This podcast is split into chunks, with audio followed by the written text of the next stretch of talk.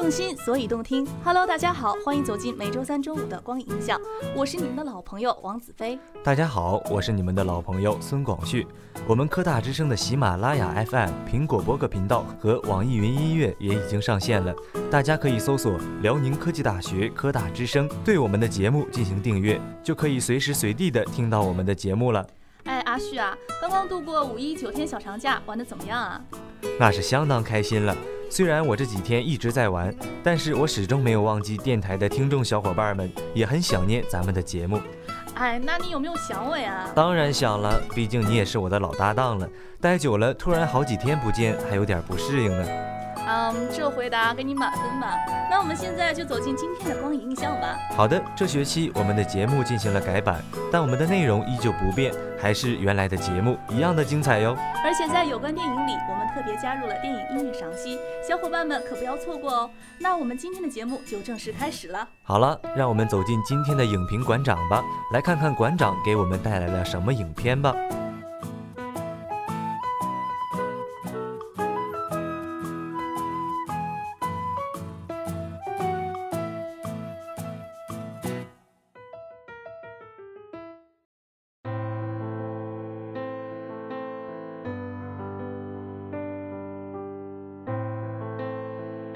切都像电影，但比电影更精彩。大家好，我是杨荣毅。大家好，我是王家豪。欢迎收听今天的影评馆长。今天我们一起来欣赏影片《情书》。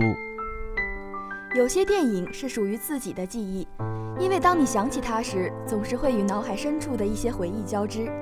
你会在某一个街头、某一盏灯下、某一阵微风吹过的时候，偶然想起来某一个画面。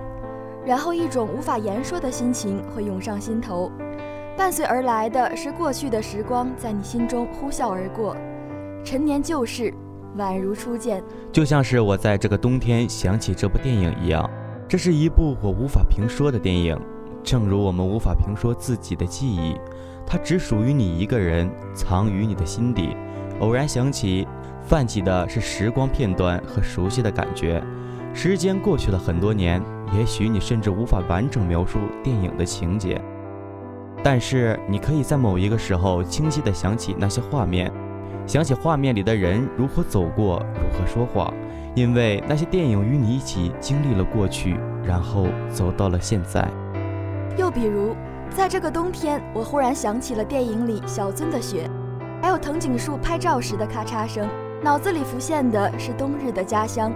还有那段甚至有些模糊的少年时光，时光转瞬过了很久，导演也拍出了其他让人欣喜的影片，更为出色，也更显才华，众人评说，也众人推崇，自己也一样，流连于铃木圭子的声音与麦田的颜色，喜欢走在围墙上的可可，抹不去那染透了天地的夕阳，聆听蜂蝶倔强的振翅，与清空传出那一首南海姑娘。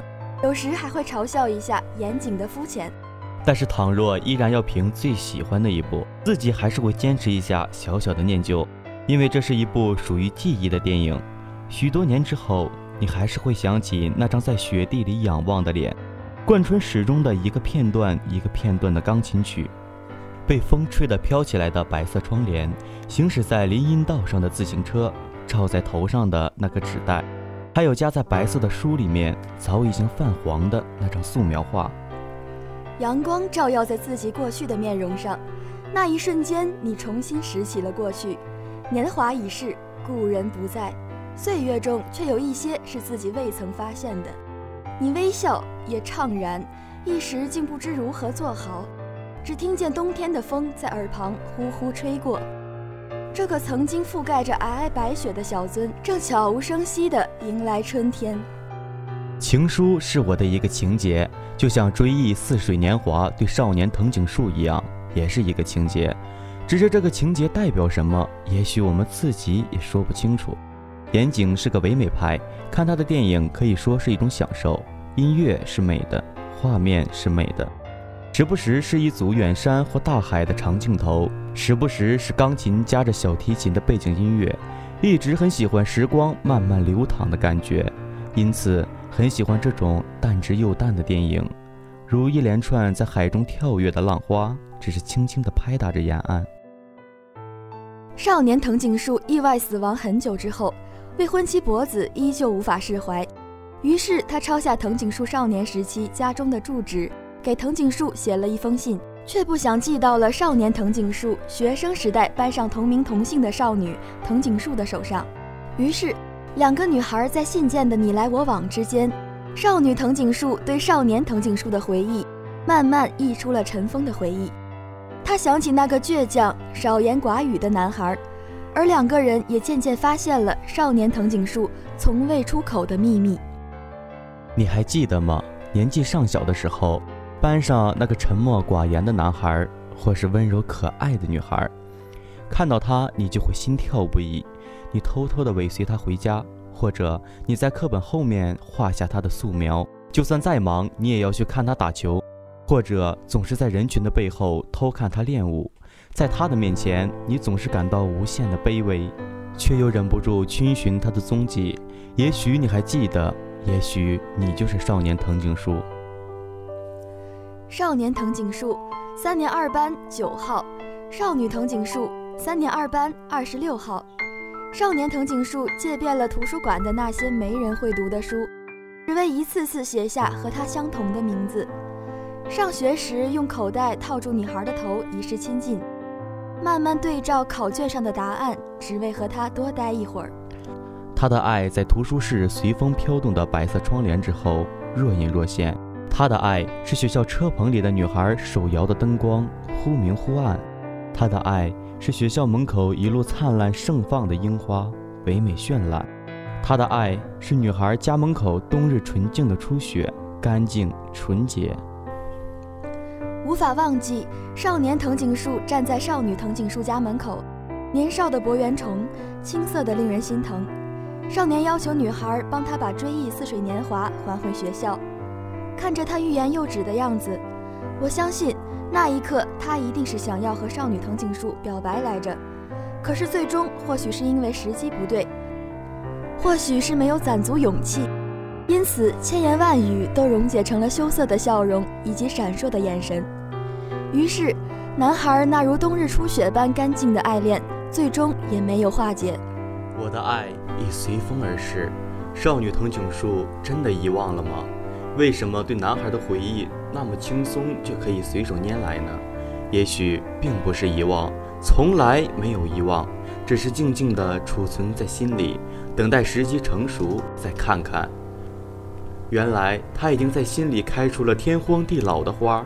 世界上最美好的爱情，也许从来没来得及表达，从来没来得及出口，甚至从来没意识到过。离开后的阿树真的能够忘记少女藤井树吗？那么为什么我们会看到博子会和少女藤井树拥有相同的容颜、相同的气质呢？有一种感情是放在心里的，是其他任何感情都无法替代的。心里的那个淡淡的、遥远的部分，永远就这么为他留着。电影的最后，博子他对着少年藤井树死去的远山大喊，而病床上的少女藤井树也喃喃地说着。他们最终一个在爱中释怀，另一个在回忆中缅怀。如果岩井的最初目的只是希望观众能在看过本片后追忆自己逝去的那段似水年华，我想他做到了。我们用最美好的年华写成一封信，每个字都是他走路的每一节动作留下的墨点，是他消瘦的肩线划出的弧线，干净简单，即使是青涩无比，但他的每一个剪影书写着的一切，最终都汇成了两个字：青春。只是这封信珍藏在我的心里，永远也没有机会给他。你好吗？我很好。在一片白色雪幕笼罩的背景里，博子对着藤井树逝去的山谷大声呼喊。沉重的执念就像那片白雪一样，终究会消逝。想起王菲《红豆》里的词：“没有什么会永垂不朽。对于大多数人来说初恋的情怀亦是如此。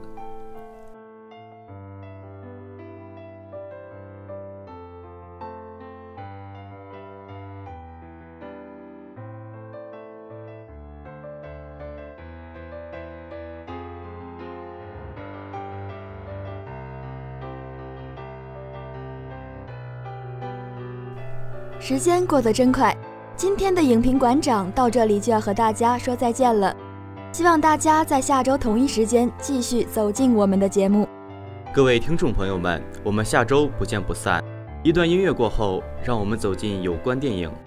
站在公交车里，抓着摇曳的手环，我的命运啊，像它一样摇摆。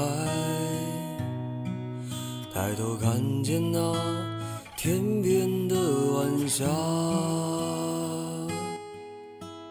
铃声时间漫漫星河，四处宁静，只有一种声音超越时空的隧道。淡淡人生，品则无味。只有一种感觉突破无感的局限。花花世界，灯迷酒绿。只有一种视线穿透心灵的迷茫。亲爱的老师们、同学们，大家好，这里是有关电影，陪伴你成长的每一天。今天为大家介绍的是周星驰，先来简单介绍一下他吧。周星驰在电影界绝对是一颗耀眼的星星存在，如今在娱乐圈中可以说是呼风唤雨，有着不可替代的作用。周星驰素有星爷的尊称，这一声星爷承载着他一生的荣耀与光辉，也足以见得他在所有人心目中的地位无人能及。周星驰也是我非常喜爱的偶像呢。好了，接下来我们会带大家回顾那些一步步令我们难以忘怀的经典之作，相信大家一定会回忆起往昔的那段快乐时光。首先为大家介绍的是由华语喜剧之王、无厘头电影始祖周星驰主演的香港喜剧电影《唐伯虎点秋香》。相信大家都看过这部经典佳作吧？作为周星驰无厘头喜剧经典之一，其中关于毒药解说词更是令人捧腹大笑。此片不但是当年年度十大卖座席第一名，而且是周星驰连续第四年获得年度冠军，更是电影频道重播次数最高的电影。故事讲述了江南才子唐伯虎天资聪慧，仪表堂堂，身边伴有八个国色天香的娇妻，虽住在同一屋檐下，却不能心灵相通。一次偶然的机会，唐伯虎遇到了华夫人带他的婢女春夏秋冬四香到庙中进香。唐伯虎对貌若天仙的秋香一见钟情，在船夫的帮助下，他施展计谋混进了华府，以便接近秋香。那故事的最后呢？夺命书生杀到华府，危难关头，唐伯虎用霸王枪除掉了夺命书生。幸免于难的华夫人为报答唐伯虎，允诺将秋香许配给他。经过一番曲折，唐伯虎终于与心爱的秋香拜堂成婚。本片展示了香港电影人颠覆古典题材的超凡想象力。在这部影片中，各种后现代手法层出不穷，无论是行为艺术绘画、现代打击乐表演、时装模特步态，以及充满广告词汇的毒药介绍，再加上面目全非角一类的搞笑创意，原本斯斯文文的才子佳人戏被全面篡改，令人既兴奋又目瞪口呆。好了，接下来为大家介绍的是周星驰的另一部经典之作《九品芝麻官之白面包青天》。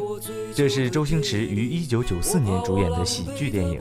该影片延续了周星驰一贯的搞笑风格，暑期电影的经典之作呢。是啊，这部电影剧情描述了水师提督之子常威垂涎秦小莲美色，将其暴力奸淫，失败后杀其夫家十三口，收买证人，诬告秦小莲与家丁私通。秦小莲屈打成招，被判凌迟处死。候补知县包龙星意图为秦小莲翻案，夜潜现场验尸，反被诬指毁尸灭迹。包龙星逃狱后赴京告御状，中途几经波折，甚至沦为乞丐，于妓院偷生求存。适逢同治皇帝微服私访八大胡同，包龙星为皇上解除窘局而得翻身，终得三司会审为秦小莲翻案。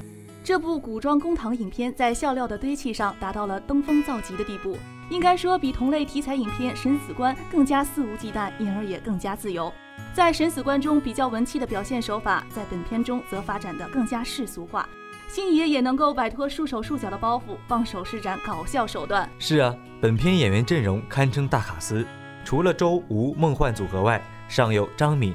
钟丽缇、蔡少芬、苑琼丹、徐锦江、黄一山一干人等加盟。这些配角虽然绝非大星大腕，但却大都是星哥的老班底，对于营造完整的氛围是必不可少的。星爷的表演也保持了他的一贯水准，甚至在几个段落里绝对属于超水平发挥呢。周星驰的电影可以说得上是步步精彩，他陪伴了几代人的成长，在很多人眼里，他就是一个单纯的喜剧演员而已。甚至给他冠上无厘头的帽子，或者称呼他为后现代主义结构大师。其实关于这些头衔，周星驰自己都无法解释。是啊，其实周星驰内心并不是想拍那种无厘头喜剧，他的追求还是艺术电影。在我眼里，周星驰懂艺术，懂爱情，也懂人生。时间过得真快，又到了该跟大家说再见的时候了。虽然我们无法阻拦时间的流逝，但是我们可以主宰自己的心情。一段音乐过后，请走进我们的一周推荐。出现在我黎明的梦里，我怕我醒来就抱不到你。谁能给我麻木的酒，醒着醉？你别出现在我醉酒的夜里，我怕我狼狈的把你挽回。谁能给我麻木的酒，醒着醉？周周有新奇，天天有好片。这个周末有没有人来约你一起看电影啊？刚刚过完了五一小长假，九天的小长假过得爽吗？我们的听众小伙伴们应该也玩到爽了吧？接下来是不是就要开心的学习了呢？这个咱也不知道，咱也不敢问呢。那咱就说说今天的一周推荐。首先是下一任前任，去年陪你看《前任三》的那个人，他还在吗？去年我就是一个人看的，今年也是。这部黄金周上映的影片，讲述了一位在爱情路上总是不顺心的林心如，在缘分的巧合下遇到了多情暖男吴川，吴川对其展开了疯狂追求。但此时新田自学生时代就暗恋的男神又出现了，新田会如何选择呢？本片由郑恺和郭采洁配合出演。在之前的《前任二》中，两人的表现可以说有些糟糕，不知道这部剧能否有些改变。其实我还是喜欢《小时代》里面的霸气女王顾里，我觉得郭采洁不适合这样的情爱角色。接下来是《云雾笼罩的山峰》，一部略带悲情的悬疑片。我知道，一位年轻的父亲为了筹钱医治病重的爱女，又要不到拖欠的赔款。只能铤而走险，绑架了老板的女儿。然而，这座山上一日之内六组人马，带着不同的目的参与了这件事。但愿他能有一个好结果吧。接下来的一部重磅影片《九龙不败》，男主是近来火爆的打星张晋，全国武术冠军的他有着扎实的功底，动作干净利落，台风冷酷。没错，期待他成为第二个李连杰。这部电影讲述了警探九龙。查案方式奇异狠辣，却屡见奇功，是叱咤香港警界的精英干探。他奉命调查一桩妙龄女警连环被杀案，用尽手段却毫无线索。而他的警华未婚妻也意外失踪。在血和暗的深渊中挣扎的九龙，突然发现这一系列案子还只是第一步。他和未婚妻还在凶手的阴谋中。魔高一尺，道高几何，血债血偿。让我们期待西装暴徒张晋的精彩表演吧。那本周的一周推荐也要跟大家说再见了，我们下期见。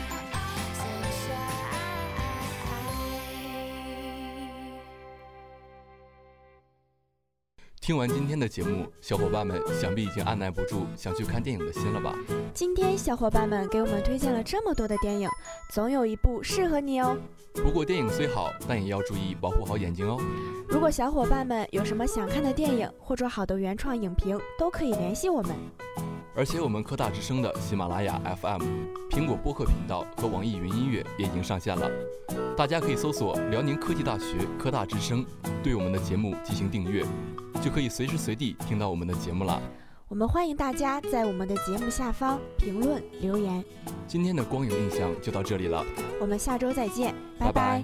本期编导李永硕、席珍、秦华泽，主播杨荣毅、王家豪、吕商宇、王子飞、孙广旭，监制孙广旭、常青共同为大家奉上。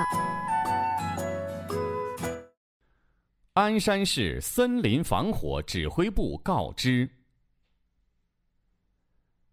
全市机关干部、市民及广大农民朋友们，森林资源是全人类的共同财富，森林防火是全社会的共同职责。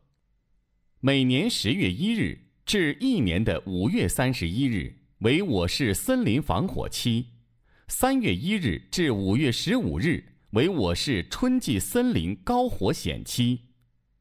森林防火期内，林区严格野外用火管理，严禁在林内、林园吸烟、生火取暖、野炊、送灯、烧荒、烧地革、焚烧秸秆、上坟烧纸、焚香。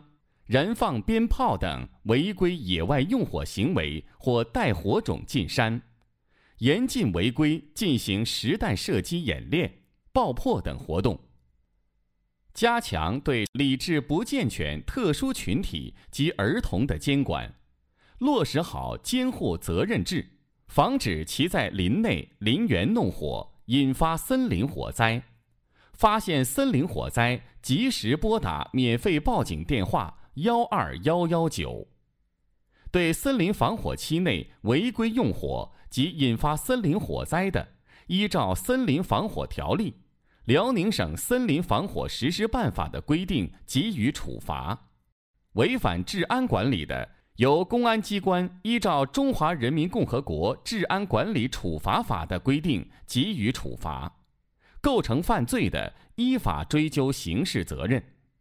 全市机关干部、市民及广大农民朋友们，让我们积极行动起来，切实加强野外火源管理，严防森林火灾发生，巩固绿化成果，保护好我们的金山银山，保护一方平安，为建设绿色鞍山、和谐鞍山、大美鞍山做出应有的贡献。